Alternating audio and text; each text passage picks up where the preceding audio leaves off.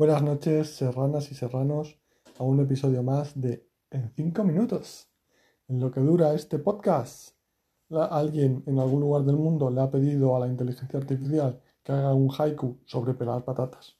O al menos eso espero. Yo me, em, me tranquilizo con la idea de que la inteligencia artificial está siendo utilizada para escribir haikus irrelevantes antes de sustituir todos nuestros trabajos.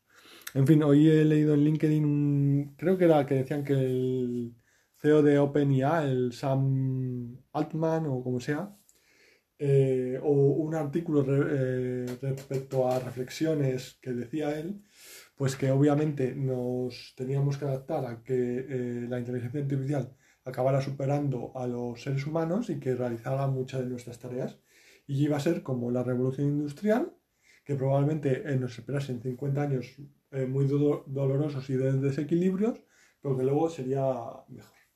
Entonces, como obviamente yo no tengo acceso al CEO de OpenIA y no me apetecía entrar en una discusión bizantina en LinkedIn, pues os suelto mi rollo a vosotros. Lo primero es que no es una revolución similar a la revolución industrial. No todas las revoluciones van a ser similares a la revolución industrial. Es un hecho tan específico y tan particular de la humanidad que es imposible que vaya a haber otra revolución industrial. Es no quiero ser em, historicista en el sentido de que eh, todo es único una vez, pero en el sentido en la revolución industrial lo es. La revolución industrial lo es.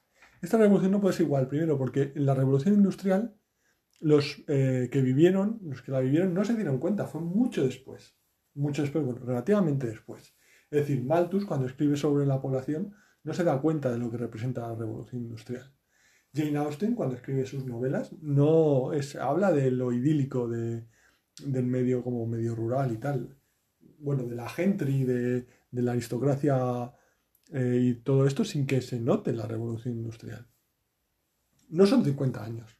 La revolución industrial dura más de 50 años.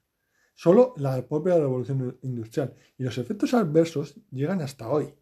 Es decir, el cambio climático, creas que exista o no creas que exista, la discusión es real. Es fruto del cambio climático. La China comunista es fruto de, la revolución industrial. Si no hubiera habido revolución industrial, Reino Unido no, habría, no se habría expandido hacia, China, no habría sufrido es la humillación que, occidental que ellos consideran que sufrieron, y en parte tienen razón, y ahora mismo no sería el régimen comunista eh, y realmente eh, superpotencia que es a, actualmente. O sea, estamos viviendo el, el, comunismo, la Unión Soviética, todo es consecuencia de la revolución industrial. Que África, Asia y Latinoamérica sean eh, estén desestructurados en muchos aspectos es, es, fruto de la revolución industrial. Entonces, que, no, que, el hecho de que para mucha, la inmensa mayoría de la gente haya supuesto una mejora, una supervivencia, un incremento de la población en cantidad y en calidad no significa que se compensen las culpas. Es decir, esto no es un debe y un haber y al final liquido el saldo a favor o en contra.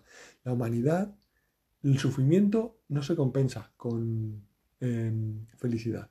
Lo que sufres y lo que padeces y lo que vives y lo que experimentas con placer van en cuentas distintas y no se compensan. No juguemos a eso, no juguemos a compensar, a ver si cinco niños van a valer por cinco adultos y vamos a hacer cosas raras. ¿No? Eh... Entonces, en ese sentido, ni duró 50 años, ni somos plenamente conscientes de ello y se producen términos completamente diferentes.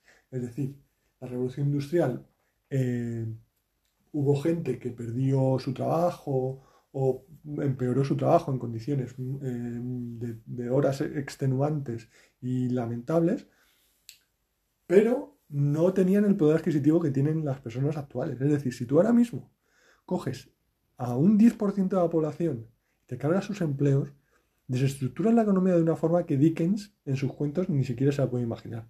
Por el, lo que aportan con su consumo y su y sus impuestos al Estado. O sea, va a ser mucho más brutal. Estoy hablando del 10%.